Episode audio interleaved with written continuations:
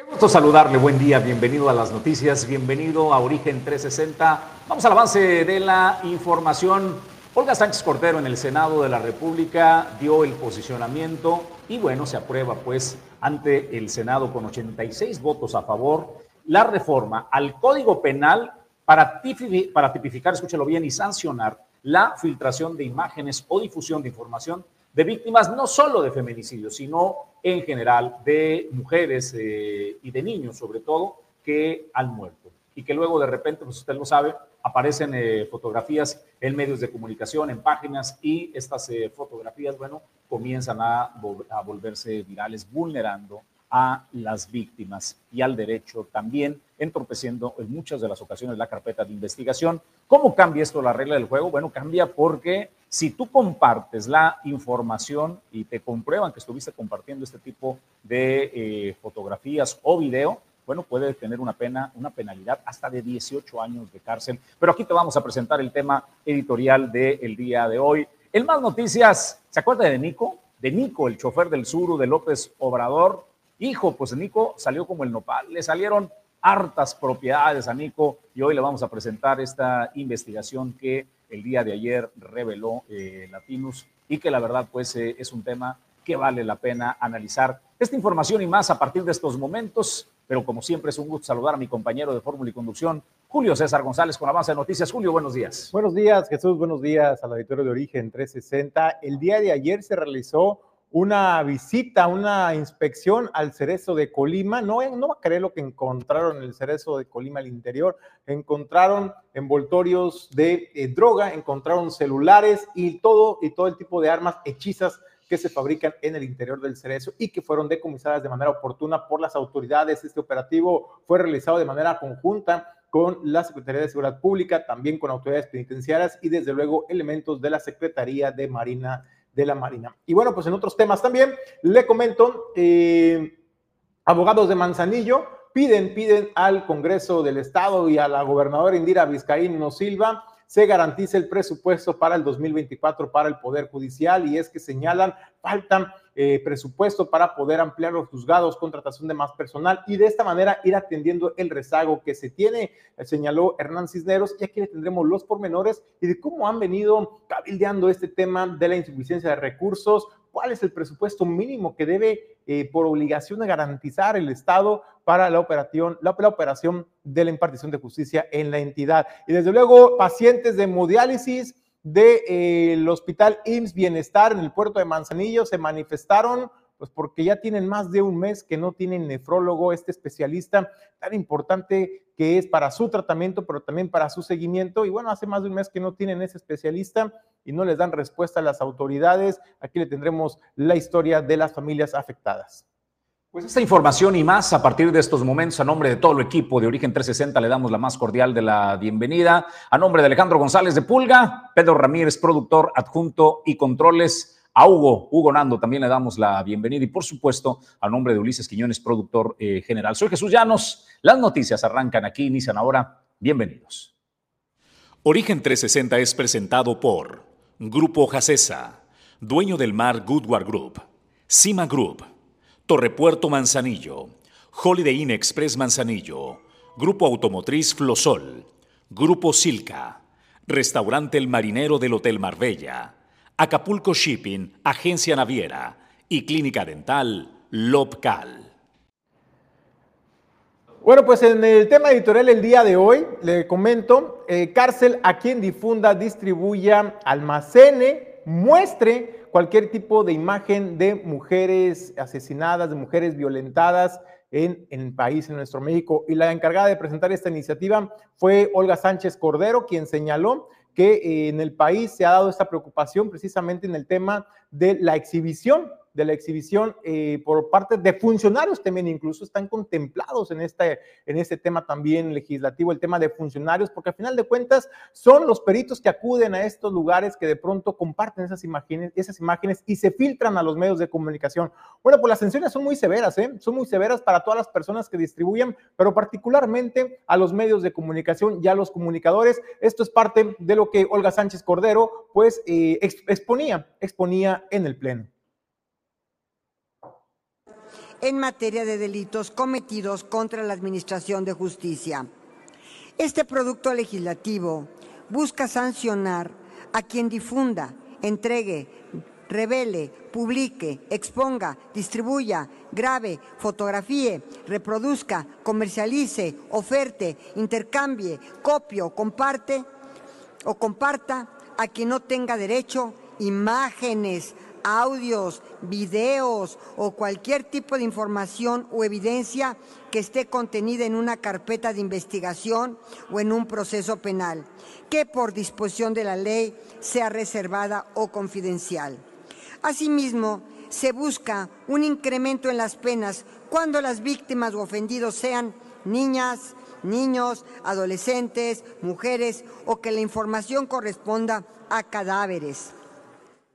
La propuesta plantea garantizar la seguridad, intimidad, dignidad, ¿Cuáles son las sanciones? Las sanciones pueden ir de los 6 a los 12 años de prisión para quien incurra en estos delitos que acaba de citar Olga Sánchez Cordero. Ya está en la cancha de la Cámara de Diputados para que ellos también dictaminen y analicen cuál es el tema realmente de fondo, la dignidad de las personas, la dignidad de las víctimas, la dignidad de las familias víctimas de feminicidio y de homicidio, particularmente de las mujeres y de los niños. También está el tema de que había quien proponía, quien decía, bueno, ¿por qué solamente limitarlo o ponerlo sesgadamente a mujeres y niños. También hay hombres que han sido violentados, han sido asesinados y han sido exhibidos sus cuerpos en medios de comunicación, en redes sociales incluso. Bueno, pues es un tema que se estará discutiendo y será el turno también en la Cámara de Diputados donde se diriman estas observaciones y esta iniciativa. Desde luego podría haber quien eh, puede cuestionar el trasfondo real de esta medida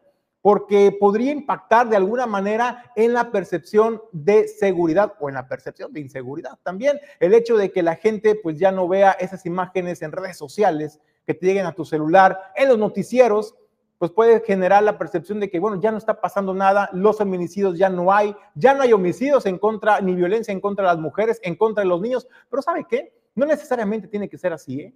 Se está prohibiendo la difusión de material explícito que atente contra la dignidad de las personas. No se está prohibiendo el informar a la población sobre estos hechos o estos hechos delictivos en que atentan contra la dignidad de las personas. Eso es importante hacer la separación en estos dos temas. Puede seguir informando, mostrando imágenes genéricas, simplemente no exhibiendo la víctima o los cuerpos de las víctimas, como señalaba Olga Sánchez Cordero. Desde luego, Jesús, a mí me parece que es una medida positiva porque eh, de alguna manera eh, se está atendiendo el amarillismo, el morbo que de pronto se despierta en la sociedad cuando eh, se trasciende algún hecho violento de alto impacto donde se habla de personas muertas, quieren y piden incluso las imágenes porque quieren ver cómo quedó la persona. Eso me parece atenta contra la dignidad de las personas y eso me parece totalmente correcto, Jesús, que se legisle en materia, en materia para la dignidad de las personas. ¿eh? En los medios de comunicación sabemos que hay un valor eh, entendido, ¿no? Una complicidad, desafortunadamente, entre algunos medios de comunicación eh, eh, policías, quien llega primero a la escena del crimen, de filtrar la información de tenemos esta situación, vente, ¿no? O ahí te va el avance del video y la, y la fotografía. Y me parece pues que algunos medios de comunicación han puesto el grito en el cielo por esta ley, la ley Ingrid, porque recuerda pues el caso eh, de Ingrid Escamilla, que eh, basó y llevó pues eh, a reformar la eh, constitución para que se dé una, una, penalidad. Así es de que aquellos medios pues que su eh, objetivo es crear pues morbo a través del video, de la fotografía, de alto impacto, de este tipo de cosas, bueno, pues que se preocupen porque se podrá seguir informando. Los medios tenemos el derecho de seguir diciendo que hay eh, violencia y citar la violencia. Ah, le van a quitar la espectacularidad de la foto del cadáver ahí eh, eh, sangrando, fresco todavía. Pues me parece que es lo más justo para las víctimas. ¿A usted les gustaría que exhibieran a un familiar, a un hijo, a su mamá, a un ser querido en las condiciones en que fue ultimado y todavía tenga que pasar por que el mundo entero los vea, pues gracias a que un elemento de seguridad de CEMEFO filtró esa fotografía y los pocos escrúpulos de algunos medios de comunicación decidieron exhibirlos. A mí me parece pues eh, que lo del César al César, la ley cumple una eh, función, los medios de comunicación que ya no podrán tener la imagen espectacular y dicen que le están coartando su libertad de expresión, Julio César, me parece honestamente que es una exageración. Es una exageración, Jesús, partiendo desde el punto de vista de que se está prohibiendo difundir imágenes explícitas de las víctimas de homicidio, de algún delito de alto impacto, pero no se le está prohibiendo a los medios de comunicación informar. Podemos seguir informando sobre esos incidentes, sobre estos hechos, pero sin atentar contra la dignidad de las personas y sus familias. ¿eh? Vamos a más noticias. Eh, en Colima, hace poco más de un año, hechos sucedidos en el Cerezo, donde, eh, pues de forma violenta, privaron de la vida a algunas personas. Un motín que se realizó ahí cambió, cambió pues la paz social en Colima porque lo que inició al interior del cerezo de Colima se propagó pues como eh, un incendio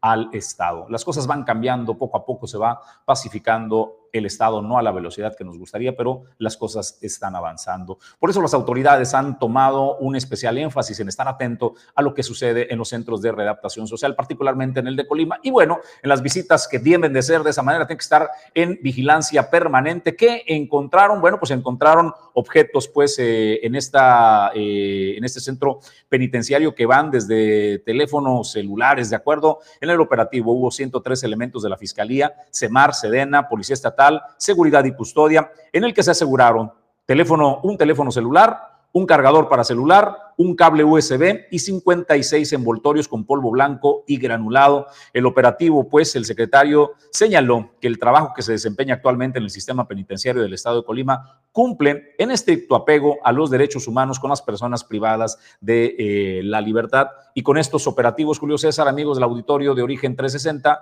lo que se busca es, pues, que los hechos violentos como los que se presentaron hace poco más de un año no vuelvan a presentarse, que los internos no tengan armamento o elementos que pongan en riesgo pues la convivencia entre eh, los reos y sobre todo que no ataquen a los cuerpos de seguridad y se salga de control como sucedió hace poco más de un año. Vamos a más noticias, información, Julio. Bueno, pues vamos a más información. Jesús, le comento, abogados del puerto de Manzanillo hicieron un llamado a la gobernadora Indira Vizcaíno Silva y también al Congreso del Estado. ¿Sabe para qué? Para que en el presupuesto del 2024 se les garantice el presupuesto mínimo necesario para la operación del aparato de impartición de justicia, eh, pues del aparato judicial. Y es que señalaron, hay muchas deficiencias todavía en el tema de impartición de justicias, falta de juzgados, falta de personal también. Y bueno, pues señaló que si bien, si bien se ha ido avanzando en este tema,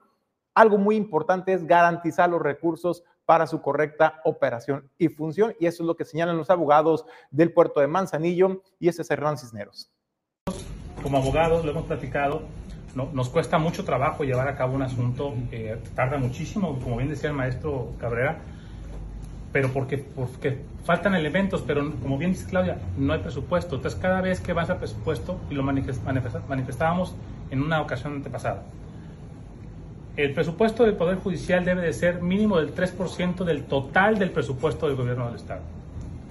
En este caso, le están dando el 2.2. Entonces nos falta llegar al, al mínimo del techo que debe de ser para que se pueda llevar a cabo una buena justicia en el Estado. No se está llevando ni siquiera la media que dice la media internacional que debe de ser. Entonces, así no podemos trabajar. Lo hemos manifestado con el magistrado presidente, con diversos magistrados. Hemos estado inclusive hasta con el fiscal en saber ¿Qué podemos coadyuvar como abogados para poderles decir en qué te apoyamos, qué hacemos y a dónde tenemos que tocar puertas? Ya nos dijeron cómo vamos a hacerlo, lo tenemos que hacer y lo vamos a hacer. Es decir, nosotros no vamos a golpear, nosotros no tenemos por qué ir a golpear, nosotros somos abogados, somos, tenemos medios y, defensas para poderlos llevar a cabo. El día que no, pues yo saco de la esfera del, Estado y me voy al amparo, que es una, es una instancia federal, y lo saco de la esfera del Estado y se acabó. O sea, y esa parte, pues te la enseñan en la escuela. No te la enseñan a que tienes que manifestártelo, porque ningún juez te va a decir, oye, ven, tú, a ver, te quieres ir del Estado, vente, te voy a llevar. No, existe un recurso. Tú en el Estado no me estás facilitando mi trabajo, a través de un amparo lo saco de la esfera del Estado y me la llevo al federal. Y en el federal me resuelven porque me resuelven, si tengo la razón, ¿eh? Porque si no la tengo, no me van a resolver. Entonces, ¿hay mecanismos legales? Sí. ¿Aquí hay un mecanismo legal para poderlo hacer? Sí. ¿Cuál fue la mejor opción? Manifestarse, como todos los días cuando no te favorece algo. A todos los que estamos aquí, hay abogados presentes que nos invitamos, que nos digan uno solo, a lo cual hemos tenido acceso a la justicia 100%. Es decir, me refiero que hayamos ganado todos los asuntos. Todos hemos de alguna manera perdido un asunto y no nos hemos manifestado. No hemos ido a manifestarnos, a decir ni a gritar. Nosotros vamos y nos quejamos, vamos y presentamos un recurso, vamos y presentamos un amparo. Como tú dijiste hace rato, tienes toda la razón. Vas al archivo, no te atienden, parece que te estamos haciendo un favor. Quéjate. Existen los medios para quejarte. Hay una queja que el, tribunal, el, tribunal te la puede aceptar y pueden sancionar al, al, funcionario. O sea, no están así como soy todopoderoso. No, quéjate, ve y hazlo. Exige tus derechos, pero no así exige tu derecho como abogado. Pues deja que tu cliente exija otro tipo de derechos. El tuyo es representarlo ante los tribunales. ¿Verdad? ¿qué les dice? No sé si han tenido interlocución con la gobernadora, algún representante de ella para que en el presupuesto se contemple mayores recursos. ¿Qué les dice el Congreso del Estado, los diputados? A final de cuentas son los que aprueban y los que meten mano, amplían, tienen la facultad de ampliar o recortar en algunos rubros para poder inyectar más a la impartición de justicia. Hasta el día de hoy lo que nos han comentado es que eh, van a tratar de hacer lo que sea necesario para darle más presupuesto al Poder Judicial. Eso es lo que hasta el día de hoy nos han comentado. Le doy la bienvenida a Magda Ureña, ella es la presidenta del Consejo de Movimiento Ciudadano. Gracias por atender la conversación esta mañana, Magda. ¿Cómo estás? Buen día.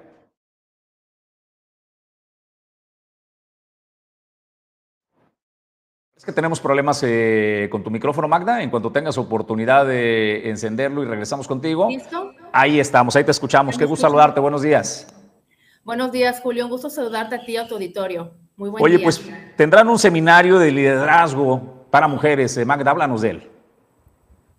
Sí, mira, realmente estamos muy emocionados en Movimiento Ciudadano Colima y queremos compartirles que el próximo sábado 23 de septiembre inicia la Escuela de Liderazgo para Mujeres de Movimiento Ciudadano.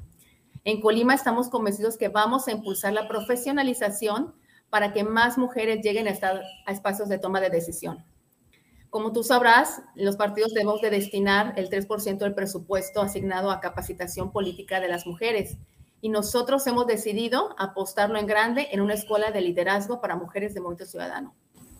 Y efectivamente, en este seminario consta de, cuatro módulos, dividido en 10 talleres, y arrancamos el sábado 23 con el taller de lucha feminista. En este módulo vamos a tener como invitada especial a la diputada Jessica Ortega, que es nuestra delegada nacional de Mujeres en Movimiento, y hablaremos ahí sobre derechos político electorales de las mujeres. En el siguiente módulo realmente hablamos sobre liderazgo y comunicación. Les vamos a dar herramientas de comunicación a las mujeres para que sepan el lenguaje no verbal, acerca del liderazgo político con perspectiva de género. Además, vamos a hablar en el módulo 3 sobre entrevista y resolución de conflictos en temas políticos. Y bueno, también sobre imagen pública y cómo de alguna manera debemos de conectar con las audiencias. Y en el módulo 4 hablaremos sobre discurso y oratoria. Realmente cuando pensamos en hacer este, este seminario, esta escuela de liderazgo, dijimos, bueno, realmente pensamos, ¿cómo queremos que, les, que en qué queremos que quieren capacitarse las mujeres? ¿Cómo realmente las vamos a empoderar? ¿Qué herramientas les podemos ofrecer para que sean a nuestras candidatas, para que den la cara y representen nuestras causas porque realmente simpatizan con nuestro proyecto? Y realmente pues dijimos, bueno, vamos a empoderarlas para darles herramientas de comunicación política principalmente. Y así es como lo hemos ideado. O sea, vamos a hablarles también sobre discurso, oratoria, el vínculo con audiencias, qué usar y qué no usar en política. Y bueno, también ah, vamos a hablar sobre el poder de la voz femenina. Magda, preguntarte, está orientado, ya lo comentaste al principio, pero quiero dejarlo claro porque de pronto eh, puede haber mujeres que no están afiliadas directamente a Movimiento Ciudadano, pero tienen un interés en participar, a lo mejor incursionar en la política y están buscando espacios para poder empaparse del tema, ir conociendo poco a poco de ese tema. ¿Es exclusivamente para mujeres adheridas a Movimiento Ciudadano o es abierto a las mujeres en general en el estado de Colima? Hola Jesús, mira, realmente este seminario está dirigido a militantes, simpatizantes y público en general. Toda mujer que quiera participar es bienvenida en Movimiento Ciudadano. Aquí les abrimos las puertas y está abierto para que se registren. El link está abierto, está en la página, en las redes sociales de Movimiento Ciudadano, está en mi página también de personal, Magda Ureña. Realmente ahí cualquier persona, mujer, se, se puede registrar y pues son bienvenidas a capacitarse realmente lo que nosotros buscamos, hay, aquí en esta escuela de liderazgo vamos a tener, por ejemplo, mujeres de todos los municipios porque están invitados, es para todo el estado. Vamos a tener también un espacio, una ludoteca, porque el pretexto que tenemos las mujeres a veces para capacitarnos es, pues no puedo porque no tengo con quién dejar a mis hijos. Y bueno, nosotros pensamos en eso como mujeres y vamos a tener un espacio especial con unas personas que van a estar realmente dándole actividades lúdicas a los niños en los horarios en que se desarrolla el taller. Realmente son talleres, los módulos durarán máximo dos horas. Estarán, el primero arrancamos en el Centro de Convenciones Alegra y los siguientes presenciales van a ser en la Casa Ciudadana, aquí en Colima, que es Ignacio Manuel Altamirano, 1248. Y el resto de los módulos serán virtuales en un horario de 7 a 9 de la noche, pensando precisamente en que la mayoría de las mujeres en ese horario pues ya terminaron sus actividades ya salieron del trabajo, ya acomodaron a los hijos, ya hicieron tareas y bueno, pueden dedicarle dos horas a la capacitación y el empoderamiento político. ¿Cuál es la importancia, Magda, para poder dimensionar de la participación de las mujeres en el ámbito político y cómo se ha ido reduciendo esta brecha de las mujeres en la participación de manera activa en, el tema, en los temas políticos? Así es, mira, nosotros nos trazamos como un objetivo impartir formación cívica y electoral relacionada con la igualdad sustantiva. O sea, si bien es cierto que tenemos un avance en la legislación, porque creemos que, que sí lo tenemos, pero realmente a veces las actitudes de muchas personas siguen siendo machistas.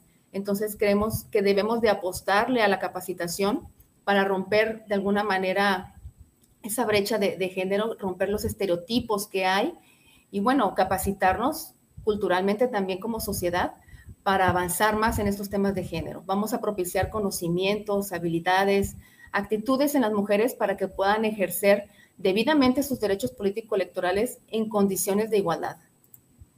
Magda, agradecerte la oportunidad de platicar esta mañana en Origen Informativo. ¿Algo que quieras agregar al auditorio?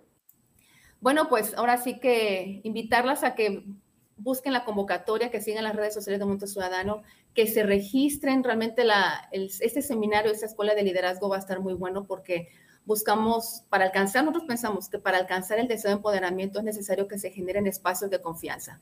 Y bueno, para nosotros también preparar a las mujeres jóvenes para que sean líderes. Nosotros consideramos que las jóvenes principalmente tienen que ser detonantes en los diferentes espacios en que se desenvuelvan. Tenemos que dotarles de herramientas para que se desempeñen en espacios públicos y de toma de decisión.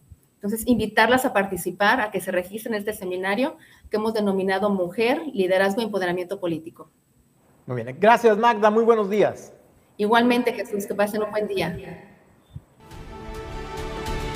¿Qué se necesita para la grandeza? Para mirar de frente y saber que lo estás logrando. ¿Qué se necesita para caminar en la cima? Se necesita valentía, honestidad respeto, perseverancia, pero sobre todo, se necesita fe, mucha fe. Ningún camino es fácil, pero solo uno te puede llevar a la cima. Cima Group, 22 años, siendo la montaña que se mueve por la fe. Felicidades. Grupo Jacesa, más de 30 años en Manzanillo. Cuenta con la mejor terminal de carga general de los puertos de México terminal de servicios, transporte y servicios aduanales. Si deseas importar o exportar desde Manzanillo, Grupo Jacesa es tu aliado confiable.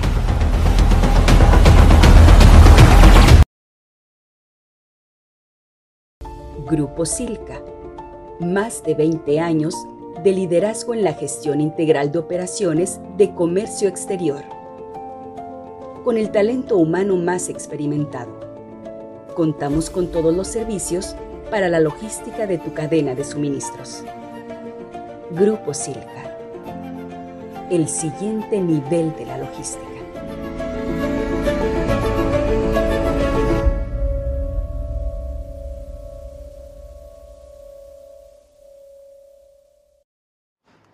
Cuando Andrés Manuel López Obrador era el jefe de gobierno de la Ciudad de México, tenía un emblemático surito. En ese suro luego hizo campaña, decía que recorría el territorio nacional en su modesto suro y su fiel compañero de batallas, su Sancho Panza, era Nico Mollinero.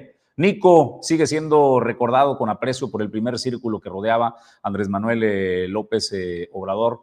Me parece pues eh, que Nico era de las personas más cercanas a Andrés Manuel, pero siempre se percibía que Nico era mucho más que, que un chofer. La pregunta es, ¿cómo le hizo Nico para que sus hijos, su esposa, se hicieran de 645 mil metros cuadrados de propiedad, que es más o menos como el Parque Xcaret. De ese tamaño es eh, la propiedad de Nico. ¿Y sabe dónde? Justamente frente a la parada del tren Maya en Tulum. ¿Y saben a partir de cuándo se hizo propietario? ¿De cuánto está en el registro público de la propiedad? En el 2018, dos meses después de que se dijo, pues, que la obra eh, estratégica del tren Maya sería una realidad. Pero Nico ya lo sabía. ¿Por qué? Bueno, pues porque Nico ha sido un hombre muy cercano a Andrés Manuel López Obrador y tenía información privilegiada. A Nico, a este chofer que manejaba un modesto Surum, le da para comprar 645 mil metros que por casualidad están justamente frente a la parada estrella del tren Maya. Este es un dato revelador que aporta una investigación especial de Latinos. La familia de Nico chofer y mano derecha de Andrés Manuel López Obrador durante 12 años, ya se prepara para hacer negocio con el tren Maya. El gobierno federal está construyendo una de las estaciones del tren en la puerta de un parque turístico propiedad de Nicolás, Samuel e Isaac René, hijos de Nicolás Mollinedo.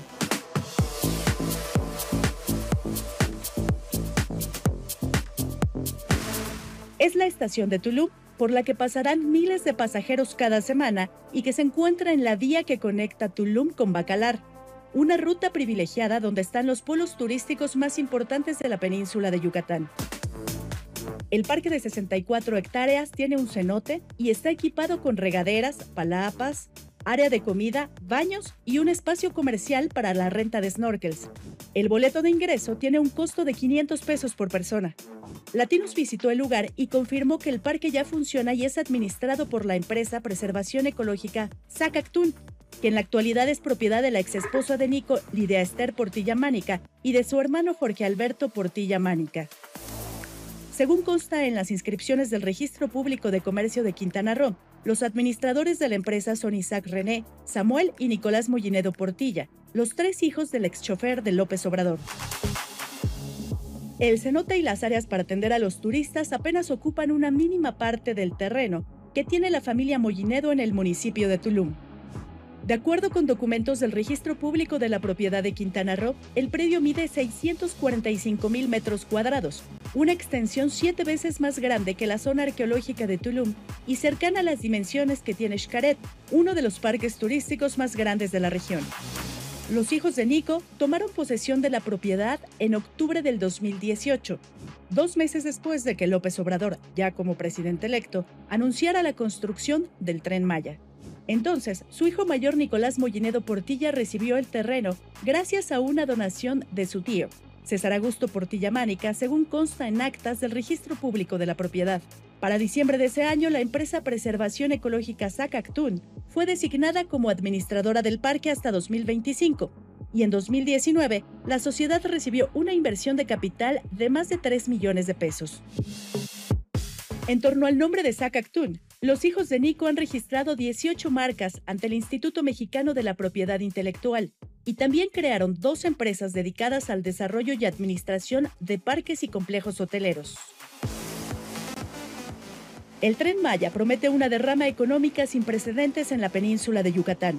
El gobierno federal calcula que la región pasará de recibir 2 millones de turistas al año a más de 5 millones cuando el tren se encuentre operando por completo. En el corazón de este desarrollo se encuentra el Parque de la Familia Mollinedo. El predio, que hoy tiene un valor comercial de 4 millones de pesos, está a unos 5 kilómetros del centro de Tulum y a un costado de la carretera que conecta las zonas arqueológicas de Tulum y Cobá. Por sí sola, la estación del tren Maya que está a unos metros del acceso al parque también será un polo de atracción en la zona. El paradero, diseñado por AIDA Studios, un despacho de arquitectura con base en la Ciudad de México y en Inglaterra, es considerado como el principal punto de llegada del tren en Tulum. La presencia pública de Nicolás Mollinedo inició en el año 2000 cuando se convirtió en conductor del Sur Blanco que transportaba a López Obrador como jefe de gobierno del entonces Distrito Federal. Siempre se supo que Nico era más que un chofer y que recibía sueldo de subsecretario. Siguió al lado de López Obrador como jefe de logística en las campañas presidenciales de 2006 y 2012. Años después, se convirtió en funcionario de la alcaldía Cuauhtémoc y del ayuntamiento de Centro, donde está la ciudad de Villahermosa. Nico es un incondicional del movimiento de López Obrador y mantiene vivo su activismo político en el sureste del país, según revelan sus redes sociales. Su hijo Samuel Mollinedo Portilla es regidor en el Ayuntamiento de Benito Juárez y presidente de la Comisión de Desarrollo Urbano y Movilidad en este municipio de Quintana Roo. Mientras que otro cercano a Nico y socio de sus hijos también ocupa un cargo político. Su cuñado, Jorge Alberto Portilla Mánica, es secretario general del Ayuntamiento de Tulum. Nico ha sacado provecho de su amistad y cercanía con López Obrador Dejó de ser su chofer hace años, pero él y su familia siguen manteniendo los privilegios de esta relación. Así es como su primo Rafael Marín Mollinedo primero fue director del corredor interoceánico del Istmo de Tehuantepec. Después pasó a la Agencia Nacional de Aduanas, donde fracasó en su control. Y hoy es embajador de México ante la Organización Mundial de Comercio.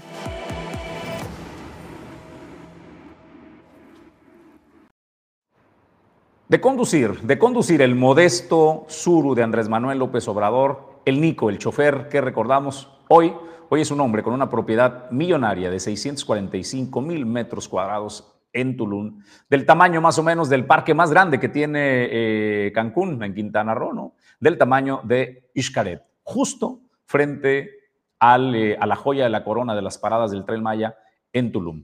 Así los temas. Vamos nosotros a más información, Julio. Oye, me da más risa Jesús, digo, qué casos de éxito, ¿no? De la cuatro, de la cuatro transformación, ¿eh? La verdad es que yo creo que ni la Rosa de Guadalupe tiene, tiene tanto, tanta historia de superación, ¿eh? ¿no? eh al, cómo pues eh, logran transformar vidas eh, y cambiarle a Nico. Le cambiaron la vida de Busuru a propietario de 645 mil metros cuadrados en Tulum. y la suerte y la coincidencia, ¿no? De que compró pasó por ahí, justamente donde estaba, donde va a pasar el, tren Maya y donde se va a colocar una de las estaciones. ¿Cómo le llamaría si estuvieran los neoliberales gobernando a esto, Andrés Manuel? ¿Qué diría que es? No, pues especulación, desde luego. Tráfico de influencias, obtención de información eh, privilegiada, ¿no? Corrupción.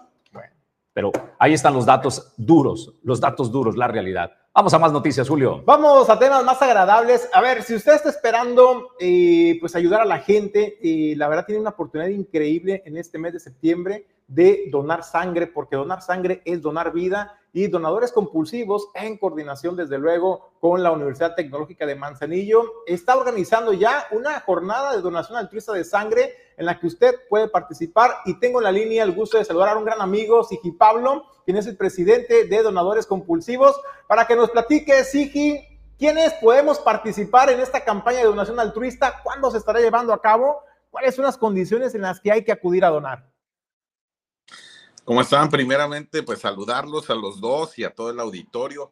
Este, sí, como tú bien dices, vamos a volver por tercera vez a Manzanillo, la segunda vez que hacemos una campaña de donación altruista en la UTEM, junto con la UTEM y el Centro Estatal de la Transfusión Sanguínea. Vamos a estar llevando a cabo esta jornada a la cual puede inscribirse todo aquel que quiera vivir eh, la experiencia de la donación altruista de sangre.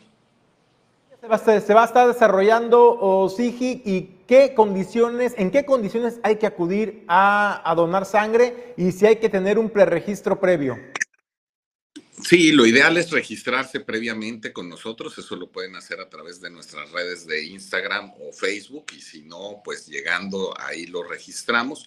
Eh, se va a empezar a recibir a la gente a las 7.20, a partir de las 7.20 de la mañana, hasta las 10 de la mañana es el registro y después la campaña dura hasta que el último de los eh, que lleguen eh, pueda donar sangre. es muy sencillo, la verdad es que cada vez es más sencillo donar sangre, la mayoría de nosotros podemos hacerlo.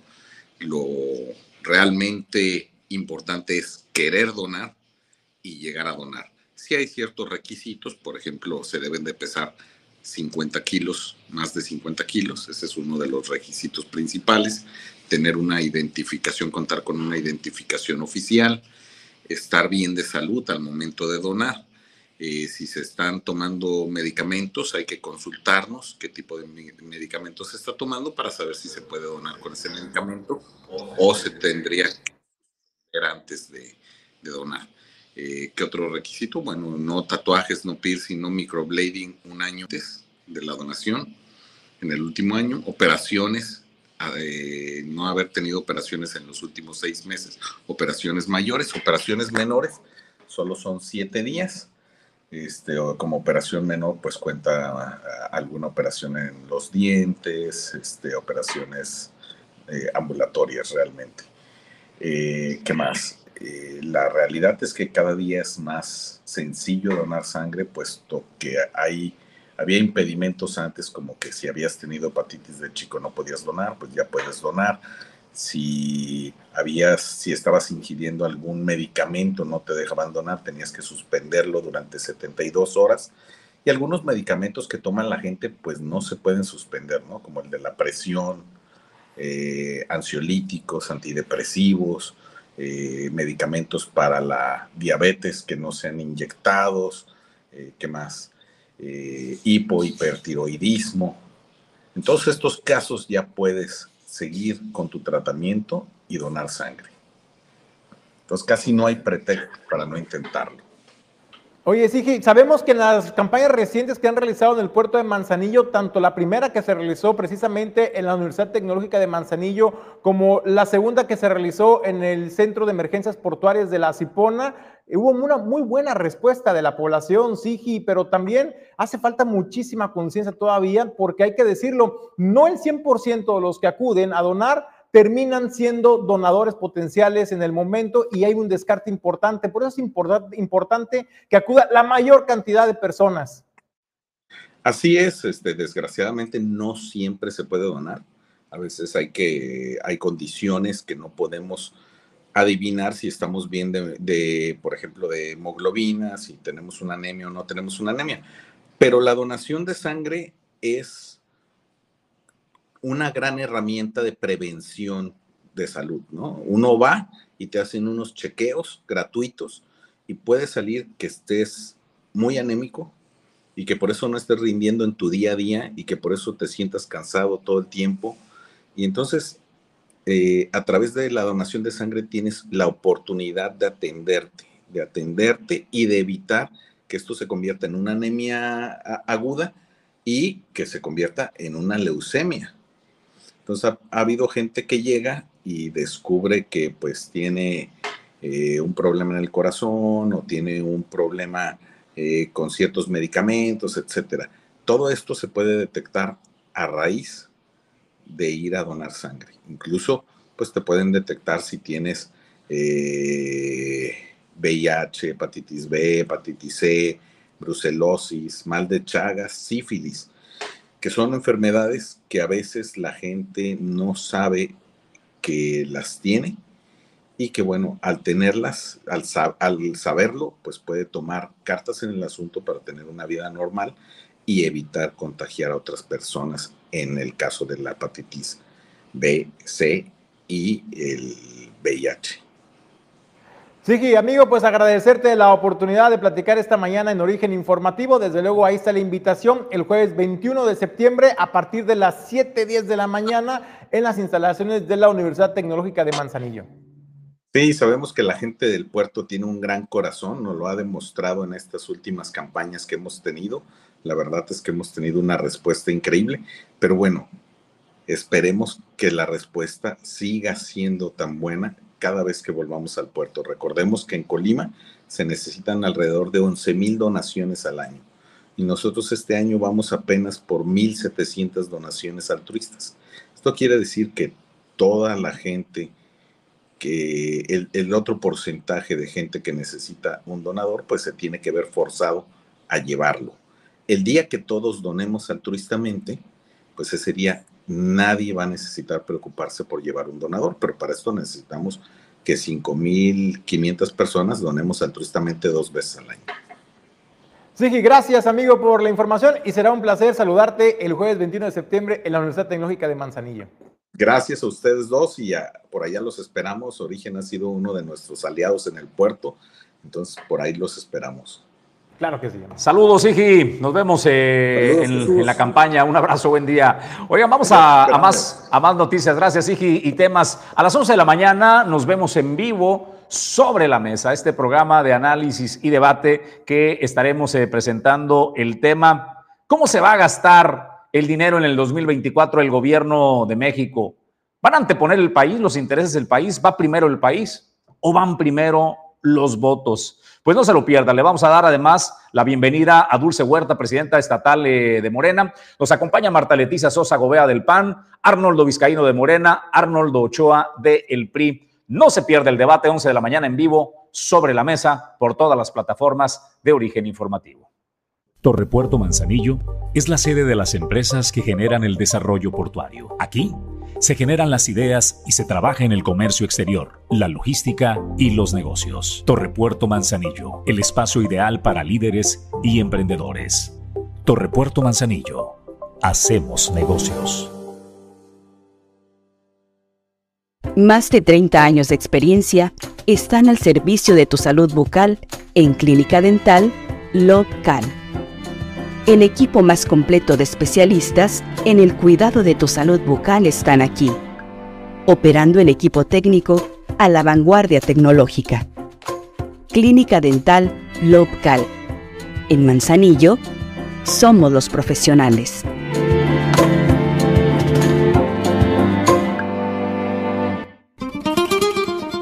El icono de la cocina española en Manzanillo. Restaurante El Marinero del Hotel Marbella. Ven a disfrutar los mejores platillos con los sabores auténticos de España. Restaurante El Marinero del Hotel Marbella. El ícono de la cocina española.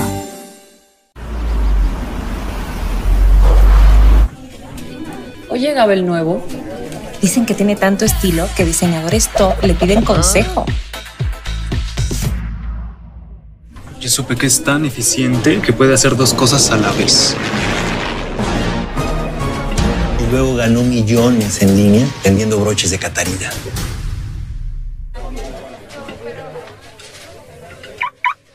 Buen día.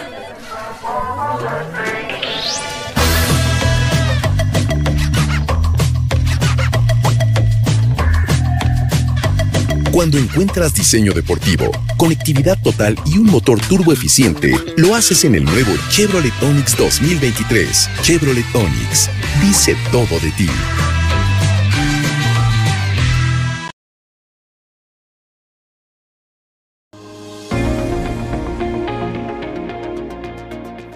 Desde hace más de tres décadas, Acapulco Shipping ha sido líder como agente consignatario de buque, brindando soluciones en logística marítima y terrestre. Con 35 años de experiencia, nuestra dedicación y compromiso son inquebrantables. Sabemos lo importante que es tu carga y lo tratamos como propio. Acapulco Shipping. Tu confianza en nuestros servicios es nuestra fortaleza.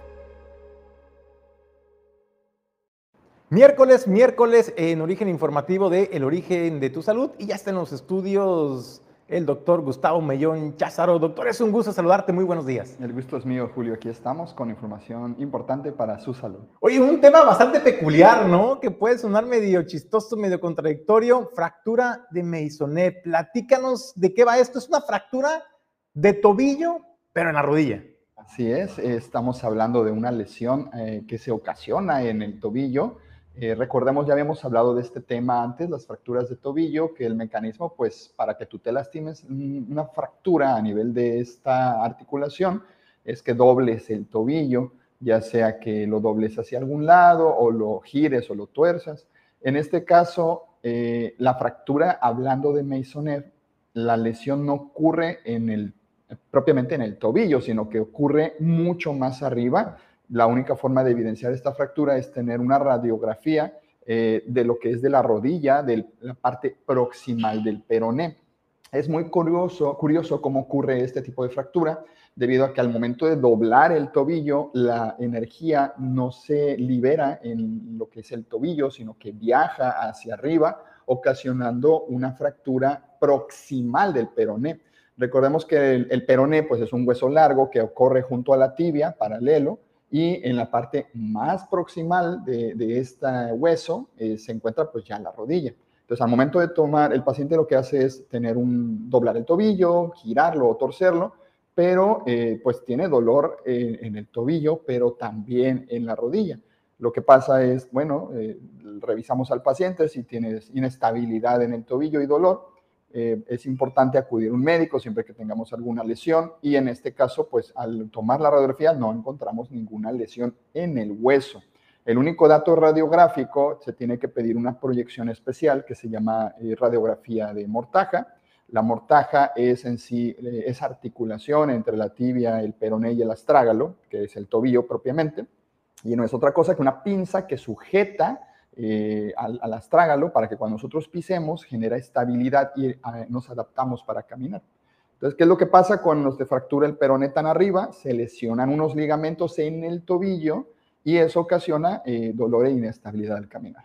O sea, y es cuando decimos que tenemos la fractura o la lesión en el tobillo cuando se da el origen es más arriba, ¿no? Sacando la rodilla. Doctor, ¿cuáles son el tratamiento a seguir? Me imagino, veamos algunas imágenes que hay que inmovilizar, hay que poner clavos dependiendo la, la gravedad de la lesión. ¿Cuánto tiempo de recuperación nos podría llevar una lesión eh, de Masonet? Eh, una fractura de este tipo siempre es quirúrgico. ¿Por qué? Porque al momento de tener esta disrupción, esta lesión en los ligamentos del tobillo, tenemos que intervenir al paciente para repararlos y reconstruir esta mortaja. Eh, ¿Por qué? Porque si no se hace, el paciente, ya que cicatriza el hueso, que consolida, decimos, eh, va a tener problemas de estabilidad. Es decir, va a caminar con dolor y el, tobillo va a falsearle. Entonces es muy importante siempre este tipo de lesiones, nosotros eh, corregirlas quirúrgicamente. Eh, si no la conoce el médico o el especialista, la pasa por alto debido a que no es muy común, no es tan, no es tan frecuente dentro de las lesiones del tobillo. Entonces, conocerla, eh, dicen que los ojos no ven lo que la mente no sabe, saber de este padecimiento como especialista nos ayuda a tomar la radiografía de la rodilla y e identificar este tipo de lesión. Y el tratamiento, pues aparte del tratamiento quirúrgico, eh, consolida aproximadamente de 6 a 8 semanas este tipo de fracturas. Ya una vez consolidado, se difiere el apoyo y eh, se da tratamiento con rehabilitación física que involucra eh, reeducar la marcha, fortalecer la extremidad y el tratamiento para el dolor. Eh, una vez tratado este tipo de fracturas adecuadamente en tiempo y forma, tenemos que los pacientes tienen muy buena respuesta al tratamiento, no genera una secuela. Sin embargo, no tratar estas lesiones sí genera secuelas importantes, sobre todo para la marcha, para caminar. Oye, doctor, ¿los clavos y las placas que se colocan son temporales o ya se quedan ahí en la persona de por vida? Mm, generalmente los implantes, eh, la mayoría se colocan y se mantienen, se quedan en lo que es en su lugar, en el hueso, debido a que no interfieren con el movimiento. Específicamente hablando de este tipo de fracturas, eh, colocamos un tornillo largo que se llama tornillo de situación. Este tornillo de situación o tornillo situacional lo que ayuda es a cerrar la mortaja y permitir que cicatrice hay algo de controversia, eh, algunos recomiendan retirarlo y algunos recomiendan no retirarlo. Eh, estudios más recientes demuestran que eh, no hay una, un beneficio retirando este tipo de tornillo y dejarlo ahí no genera ningún problema. Pero dependiendo del especialista que te vea, algunos te van a indicar retirar ese tornillo tan largo que, bueno, por costumbre a veces se retira. Muy bien, doctor, ¿dónde te podemos encontrar? Nosotros estamos ubicados en la avenida Elías Zamora Verduzco, número 62, en el barrio 1, Valle de las Garzas, y nuestro teléfono 314-33-545-75, ahí frente a Bodega Aurora. Y pues cualquier situación, cualquier duda, pregunta, estamos ahí a la orden, damos consulta, damos eh, tratamiento quirúrgico y también rehabilitación física que se necesite. Gracias al doctor Gustavo Mellón Cházaro por el tema del día de hoy en el origen de tu salud. Gracias a ustedes. En el Instituto Mexicano del Seguro Social, en el IMSS Bienestar, lo que es el nuevo modelo de salud del gobierno de México, pues sigue dando de qué hablar. Y en el puerto de Manzanillo, en el Hospital Manzanillo, General de Manzanillo, eh, pues pacientes de hemodiálisis se manifestaron de manera pacífica, hay que decirlo, para hacer una exigencia bastante enérgica. Y es que ya tienen más de un mes sin el especialista, sin el nefrólogo, y de esto depende literalmente su vida, el que les puedan dar un seguimiento adecuado al tratamiento, el que les puedan suministrar el tratamiento, pero ¿sabe qué también? Pues el que también de pronto están a expensas de si hay o no hay doctor de pronto para que les puedan practicar la hemodiálisis. Hay familias que han pagado hasta 8 mil pesos tan solo en una semana y tan solo por, un, por una intervención de tratamiento cuando requieren hasta tres, hasta tres intervenciones en la semana y eso es lo que comentan algunos de los manifestantes. Aquí estamos todos, que tenemos los familiares aquí que nos hacen el hemodiálisis y aquí pues no hay nefrólogos, ¿verdad? Que ya tenemos mucho tiempo que ocupamos el nefrólogo y pues muchos pacientes se ponen mal, entonces pues la verdad lo queremos que regrese, es un doctor cubano, ¿verdad? Sí. Y nos tienen ya con mucho tiempo que mañana, que ha pasado. ¿Cuánto tiempo tienen sin nefrólogo? Más de un mes. ¿Qué le dicen las autoridades? ¿A quiénes han acudido? Pues con el director, nomás aquí ahorita vamos y le pedimos que nos apoyen eso porque sí nos hace falta. Yo cada rato me enfermo ahí y nos hace falta mucho porque nos hacen laboratoriales, no sabemos si estamos bien o cómo andamos, pues, y eso sí hace falta mucho. Mucha gente reniega que para qué lo queremos. Yo sí, porque él nos va dando cada mes cómo vamos de avanzados, si vamos bien o mal, él nos sube o nos baja la medicina que nos toca. Cuando viene uno y no hay, pues es gasto que uno hace, son 100 pesos que, que salen de la bolsa. Y luego como ahorita yo ya estoy en, en este, que me van a cambiar mi catéter, yo no tengo dinero para estar pagando que me vengan a ponerlo de fuera. Y eso cobran muy caro. Cuando me lo pusieron, le salió en cuatro mil pesos.